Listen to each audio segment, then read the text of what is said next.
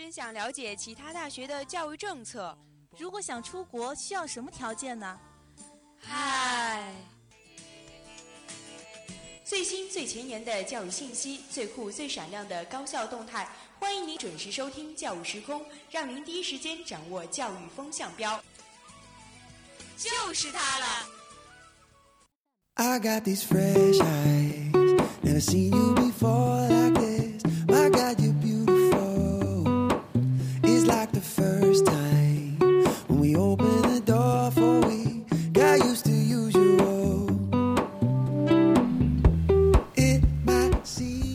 各位听众，您收听到的是 FM 九十五点二浙江师范大学校园之声，欢迎收听本期的教育时空，我是图一。我是王莹。嗯，寒假也是结束了，我们已经开始了我们第二周的第二周的学习啊，也是大家也是慢慢已经开始了一个学习的状态。嗯，那寒假已经结束不久，我想问一下你的寒假过得怎么样？因为是春节嘛，所以说肯定一部分时间是发这个呃花在了和家人团聚，嗯包括走亲访友啊这些方面上。但是还是留了一点时间给自己吧，就是看看综艺啊，或者是干一些自己喜欢的事情。嗯，那我感觉你的这个寒假过得还是蛮多彩的啊。对，那就像这样，我们稍后在我们的教育新闻当中呢，也会跟大家聊到这师学子的多彩寒假生活，用行走丈量知识的宽度。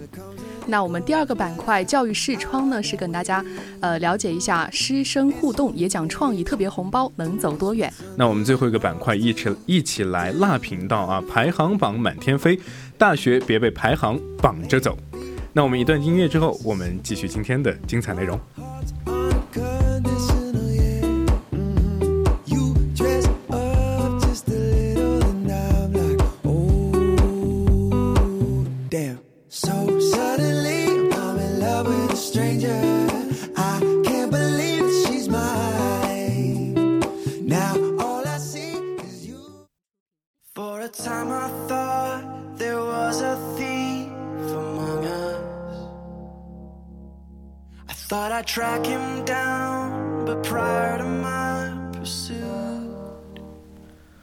一段音乐之后，我们现在回到我们精彩的内容当中啊。我们现在一起来关注一下我们第一个板块教育新闻当中的第一条资讯：浙师学子的多彩寒假生活，用行走丈量知识的宽度。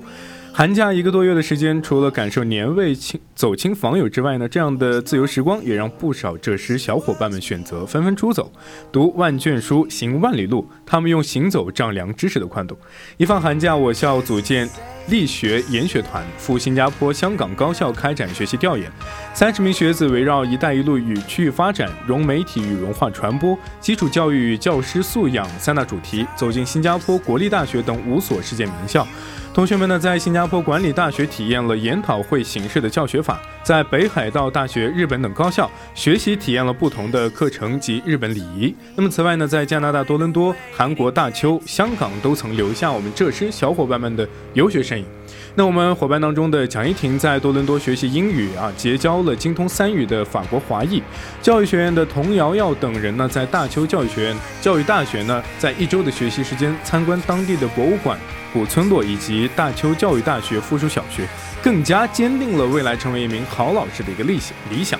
而我们这个地理环境学院的周站呢，则选择走进实地，探访外部世界的样子，在行走中聆听南国名城的历史。作为城市规划专业的学生，周站到深圳观看第七届深港城市的建筑双城双年展，了解城市共生这一前沿的热点问题。从深圳的城中村的展览和讨论当中呢，也是思考了这一特殊文化空间如何与休闲、商业等空间共存。在广州，还带着旅人的视角，周站了解了广州的历史，感受广州的环境。出行不止于远方嘛，这时学子还纷纷回到高中母校开展招生宣讲，对于三位一体招生、优势专业及录取分数线、校园环境等热点问题，宣讲的同学都予以了一一回应，用介绍打破高中生对于师范生的固有看法。嗯，那么在短短一个多月里呢，身在各地的小伙伴们都以自己的方式啊，去充实的度过了这个寒假啊。那么相信这个多彩的假期里，大家一定都是收获颇多的。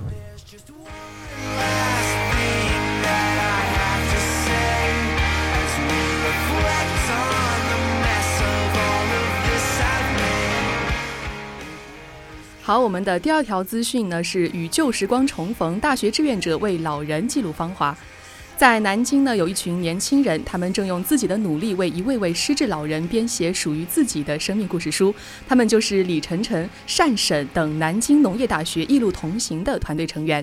作为南京农农业大学社会工作专业的研究生呢，在新贴心老人服务中心进行实习的时候，李晨晨就接触到了失智老人。在那个时候开始，他便关注了这个群体。他发现失智症其实是不可逆的，而且在失智症恶化的整个周期当中呢，非药物干预这一治疗模式最能发挥作用。于是，李晨晨、单沈等人开始尝试组建团队，决定为处于失智初期和中期的老人提供记忆拼图、幸福守望。失智老人生命故事的公益服务。嗯，那么其实翻开生命故事书啊，不仅是一段段年华与记忆啊，更是与旧时光重逢的一个感动。那么最令我们团队当中的李晨晨和同伴们骄傲的是，他们的服务除了给老人留下生命故事书，还可以在一定程度上延缓老人病情的一个恶化。一位老人的女儿就感动地告诉志愿者们啊，此前探访父亲的时候，老人与自己没有任何的一个沟通。但自从有了生命故事书，每次探望时，父亲竟然能拿着书一边翻一边和自己讲着过去的事情，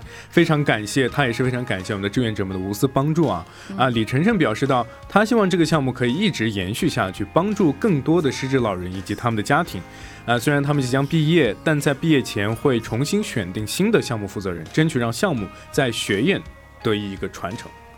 所以，我们的志愿者呢，用心的服务和独特的想法，是为老人记录下了过去的故事。生命故事书给我们带来的感动，不止在于他所记录的往事，还有倾注在其中的温情与关怀。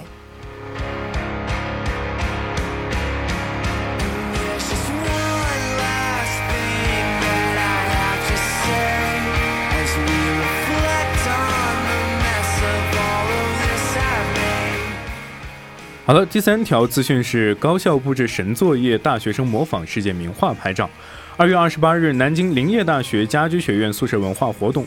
作品展出啊，五十余名学生高度神还原了多幅世界名画。活动的发起人李庸介绍称，活动历时一周时间，面向全院所有学生开放报名啊，规定了世界名画的主题，让学生根据自己的喜好去挑选想模仿的一个名画。最后共有产品设计、家居设计、工业设计三个专业的近六十名学生参与，收到了大大概二十多张照片了。嗯，我们的活动参与者孙梦瑶模仿的名画呢是约翰·埃弗里特·米莱斯的《Message from the Sea》。他认为模仿名画拍照活动的这个过程当中，道具到位只是一个方面，更重要的是要从名画里感受作者的情感，才能够更好的模仿。提及作品初衷的时候呢，李勇表示，由于身在设计类院校，同学们也有一定的绘画功底，平时各类作作品接触的也比较多，所以呢，他希望同学们把日常熟悉的事物要和自己的专业特长结合起来，与宿舍文化活动也结合起来，在宿舍文化活动中提升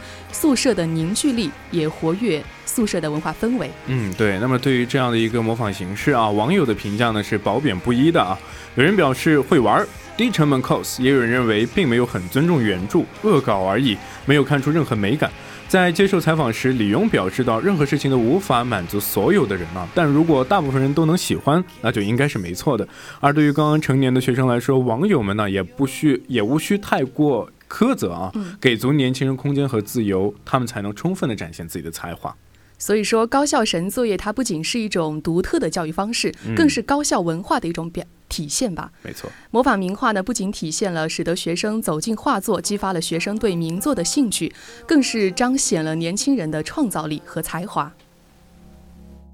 I thought I'd track him down, but prior to my pursuit, the smoke had cleared into my disbelief. Was no thief, cause it was me that lost. What a pity that it is the way to come back home. I tried to make a point and sell the last of what I owned.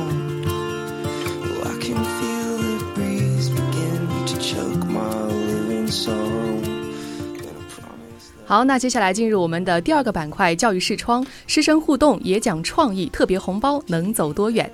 在三月七号的时候呢，一名福州大学智诚学院的学生在网上是晒出了开学第一节课收到的红包。这些红包中呢，有的是五元零钱，有的是迟到一次抵用券，还有的是陪你打一次球券。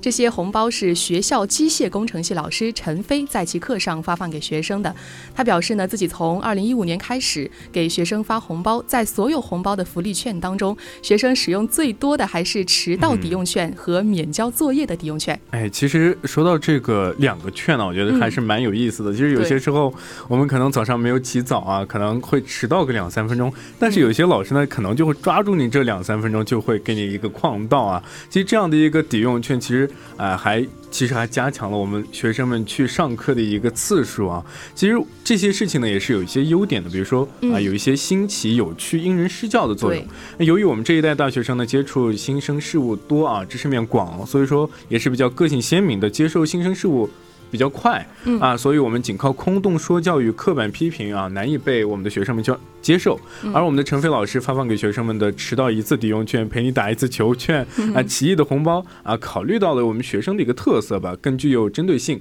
啊，切合我们年轻学生的一个心理啊，有利于我们引导学生发现自己的一个兴趣。那还有一点呢，就是我觉得还还是会比较拉近我们师生之间的距离。对，在大学当中呢，我们学就是比较。跟我们的老师们接触的时间比较少，嗯因为我们有些时候就在课堂上认识一下，可能我们自己的班主任都是好几个月才见一次啊对，没错，任课老师就更别提了。嗯所以说这种这样的一个时机，这样的一个机会，这样的一个方式，可能会啊、更更加加的拉近我们师生之间的距一个距离吧。对嗯，但是我觉得就是在、呃发红包这个事情上啊，其实，在细想嗯。它其实，在有些方面是会误导学生的，因为它迟到抵用券、免交作业作业的这个抵用券，如果越用的次数多的话，嗯。它可能会给学生造成一种依赖的感觉，就是容易消解课堂或者是作业在学生心目中的重视程度呢就会降低。所以说，如果让这让这种方式，呃，想让学生留在课堂的话，也是一种治标不治本，或者是他难以达到自己的一些目的吧。对，其实会有这样的一个效果，但是啊、我嗯觉得这样的方法还是可以执行的，因为比较创有创意嘛。啊、有我们有些学生呢，现在肯定是早上不想起床，对啊，可能就会在宿舍里面啊打打游戏，不去上课，老师不点名的话，可能就逃逃课。这样的一个方式，可能也是加强了老师，就是学生对这个老师的一个兴趣吧，也导致了他可以啊。经常去这门课啊，不逃课这样的一个现象，那会不会有一些类似的一些事件呢？嗯，我之前是在网上看到了，就是在广东省的呃一个小学里，嗯就是他的班主任呢是准备了三十分，也是这种呃福利条，嗯然后在福利条的这个红包里，他写的是呃有三大类，第一类呢就是服务班级机会，还有一类就是自主选择权。最后就是实体的奖品这三种，我认为他发放这种红包呢，对学生来说可以说是一种表现自己的机会吧，嗯而且也锻炼了学生的这个胆量，或者说是他们的呃团体的能力。嗯，哎，我觉得这个方法是好的。我觉得这个方法比这个，呃，之前这个大学的教教师比较好，因为嗯我们这个小学阶段嘛，孩子们正在一个认知的一个过程当中，这样的一个方法呢，可能会让学生在这样一个学习过程当中，这样的方式啊，可能会让我们的学生啊。多的去体会到我们应该去做一些什么，比如说一些自主的选择权呐、啊，或者是一些啊为班级服务、为集体献身这样的一个精神啊。其实我们也做了一些对比啊，其实都采用了一些比较。呃，比较有特色的一种福利，去拉近学生的距离，啊、也是体现了当代老师的一个创新意识和用心良苦啊。那么这些对于教师而言呢，也只是一个举手之劳，嗯啊、但极人具人情味的这样的一个事情啊，给予嗯学生美好的一个感受。那其实不同在于，科村小学的福利条不仅是给学生带来礼物，更是寓教于乐的，引导学生形成奉献精神和一个独立意识。特别是，呃，红包只是老师单方面给予礼物，而嗯客村小学的学生们呢，啊，不但收获了礼物，有的人还接受了特殊任务，比如说啊，呃，一周举班牌。啊，学生通过这样的活动方式，能自觉主动的为班级服务，而且乐在其中，更有一个教育的一个意义吧。嗯嗯但是呢，我们也可以从红包这个事情当中啊，也是发现我们现在的学生呢，可能都非常的浮躁，这也是一种社会现象。所以说，老师也是不得不用这样一种方式，嗯呃，拉近与学生的距离，也是呃更好的在教学方面能够起到作用吧。嗯所以说，特别红包让我们感受到了高校老师的创新与诚意。嗯而这样的创新呢，也大大吸引了学生，促进了师生之间的互动。嗯教师与学生的互动未必都要建立在红包这样的创意上，但也充分的尊重了教师的多元创意和探索精神。所以说，高校教师的风采才不会千人一律，嗯大学教育呢才能够真正的百花齐放。对对，最后一句话我还是比较喜欢的，嗯，因为大学当中嘛，其实我们现在学生最缺乏的就是一个创新意识啊。对其实我们老师们带头这样给我们创新，即使他这个方法不太那么科学啊，不太那么啊符合道理，但是最起码这种创新意识是可以让学生们值得去学习的。那我想问一下王莹，比如说你的任课教师给你实行了这样的一个方法的话，你会喜欢还是觉得治标不治本？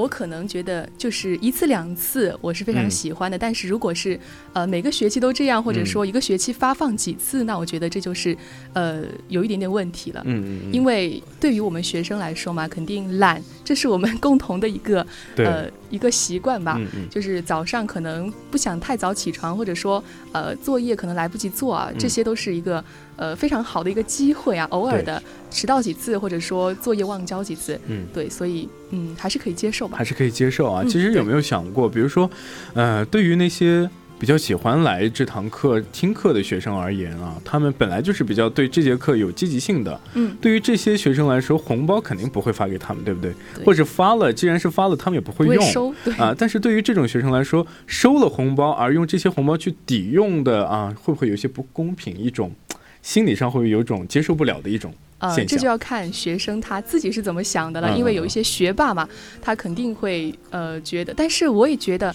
就是他学生自己也有一个呃选择的权利，嗯嗯或者说对自身也有一个定位吧。对，其实还是我们学生自己的一个啊一个方式，一个处理事情的方式。嗯，如果觉得啊可我可以用个一两次的话，那你就去用吧。但是频繁的使用，可能老师也可能会觉得这套方法不太合适啊，可能会改一套方法。其实这样的一个方法，我们也是。呃，也不推荐，也不说啊不能用。其实这样的一个，我们只是去学习一下它的一个创新意识就好了。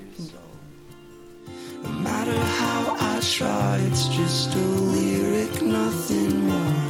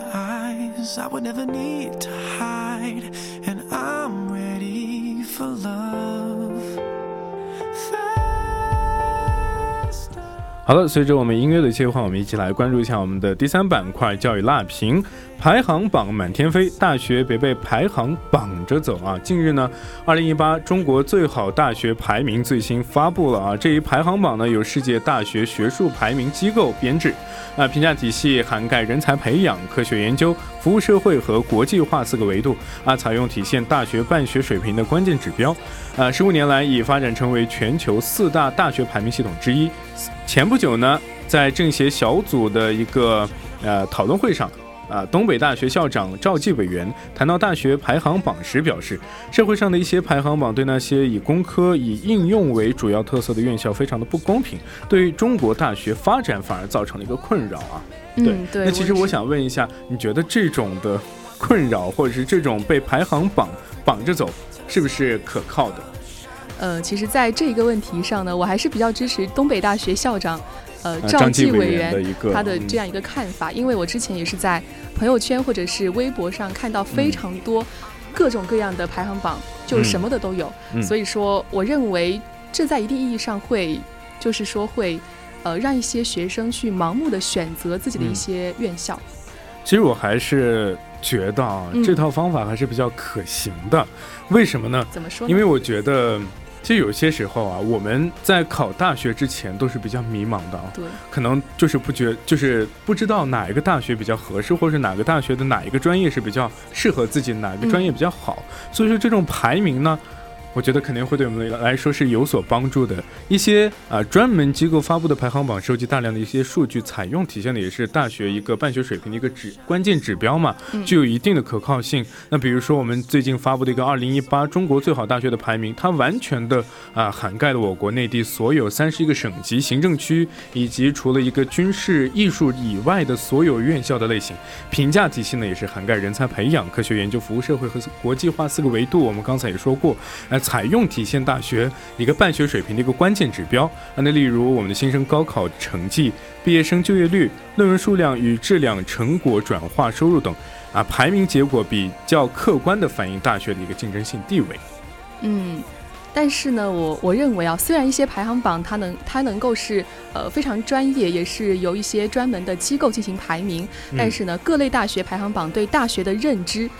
我觉得他人不过是一种盲人摸象的这样一种行为。对，对因为这种排行指标呢，它不可避免的会存在着一些缺陷，所以说它肯定会导致一些学生，呃，就是认知错误。认知错误啊。嗯其实我们刚才已经有辩论过啊，其实嗯你觉得是这套方法是不可行的，你觉得可能会影响到我们的一些认知，因为身边发生过这种，是吗？嗯就是举个例子说，就很多同学他们嗯。喜欢一些专业，嗯。但是这些专业其实在有些学校是非常好的，嗯。但是呢，这个学校在总体的排名呢是非常靠后的，就有点靠后嘛，所以说他就可能去选择了另一些这个大学。但是这些大学是在整体的排名是非常靠前的，但是可能他喜欢的那个嗯。专业在这个大学里面又是不是特别好的，所以说这就造成了一种误导的现象。没错，其实这样的现象还是有的，我嗯身边也有发现过。嗯，有出现过，但是我个人还是觉得有这样的一个排行榜的出现，可能会更加利于我们的一个选择上的一个帮助吧。啊，我觉得啊、大学排行榜对人才入学是比较有利的。嗯，你认为呢？呃，这个东西。我觉得你肯定是觉得有弊，是不是？对，那我们来，因为在排行榜前面的这些学校容易吸收大部分的精英和资源嘛，嗯对，而使得排呃名单靠后的这些大学呢，它吸收优良资源和优秀学生的机会就会变得越来越小，嗯。从而使得学校大学的这个发展陷入强者越强，弱者则更弱的这个局面。所以说，排名长长期的被滥用，就会变相的把学校分了等级。而我认为这种分等级的这种呃现象，不太科学嘛。对对对，其实啊，不太科学也不是正确的一个啊一个象征啊。其实它是用科学的依据来就是排行的，嗯排行榜是这样用科学的依据来造成的。但是啊，我觉得它是有利的。为什么这么说？其实我们的这些指标呢，它是可以作为一个参考的。排名背后所收集到的数据也好，更多的提供了是各学校的一个现状。我觉得这些这些数据啊，都是比较有真实性的。呃，如果没有真实性的话，它可能这个学术的一个委员会，它可能也就可能就啊、立足不了了啊。那专门的评选机构呢，有着多年的一个信誉，可以为迷茫的青年学子啊以及家长提供一个全面及权威的一个参考名单，使他们在挑选大学的时候有一个可靠的一个参考，从而找到适合自己的学校和专业。这是我要阐述的一点。嗯，就是虽然说一个事情它肯定有两面性嘛，它肯定是有利也有弊，但是我觉得如果对排名的过度重视呢，它就会导致当下的一些高校功利主义倾向严重。因为我们从网上找来的这些信息呢，可以发现，其实有一些排名它是靠这个大学它的这个人气投票来决定的，所以说，呃，还不是特别的专业，也不是、呃特别的，就是能够能够体现这所大大学它的质量吧。嗯，那我们办学是不是应该就是重视一下排名呢？嗯，你觉得可以吗？我们稍微的去重视一下这个排名，对，可以。就是我们可以在就是重视排名的之后再去考虑它的一些其他的问题，因为毕竟我们现在啊，大学肯定是要通过一个排名的机制来就是让我们去选择的，因为我们中国的一个教育现状就是这样子的，所以说可能有些时候给我们提供的这些排名，其实它是帮助到我们的，反，而它可以让我们就是有一把自己的个选择短短板变得呃，就是让自己进步吧。对，其实就像王莹说的，其实有些时候我们的有些大学，它可能排名往后了一点，嗯但是它可以比较前面的这些排名靠前的这些大学的一些长处啊，可以去发现自己的一些短处，在嗯短板在哪里，嗯从而让自己得到一个提升。如果没有排名，没有一个竞争的话，所有的大学去实行自己的一套方法，那肯定是不合常理的。那么这些我们中国的教育现状，大学的一个教育现状肯定会有一些惨败的，对不对？我说的对不对？那我们在经过这个讨论之后呢，我也是认为啊，嗯。呃，还是有必要有时候去这去对适。当的去排名一下是可以的啊。对，那其实我们的大学排行榜呢是存在对社会了解大学存在一定的作用的，但不应该作为一个唯一的标准对唯一的标准，不应该作为唯一的标准。嗯只有将排行榜与其他方面结合起来，看到排排名背后的内涵与特质，排行榜才能更好的发挥其参考的一个价值。那大学需要对排行榜是有所关注，但是呢，这也并不意味着要过分的重视。大学应该呃要做的是立足于育人，而不是应该被排名牵着走。嗯，好，那时间也是过得非常的快，嗯今天的教育时空呢，可能就要和大家说再见了。那我们再来回顾一下我们今天的主要内容。好，我们的第一个板块教育新闻当教育新闻当中，跟大家聊到的是浙师学子的多彩寒假生活，用行走丈量知识的宽度。第二条呢，我们是了解到了与旧时光重逢，大学志愿者为老人记录芳华。嗯我们的第三条新闻呢是高校布置神作业，大学生模仿世界名画拍照。第二个板块教育视窗，我们讲的是师生互动，也也讲创意，特别红包能走多远。第三个板块教育辣评，跟大家辣评到的是排行榜满天飞，大学别被排行绑着走。啊，我们说了这么多啊，我们最后送给大家一首歌曲，我们来啊，我们缓解一下我们今天的气氛啊。嗯。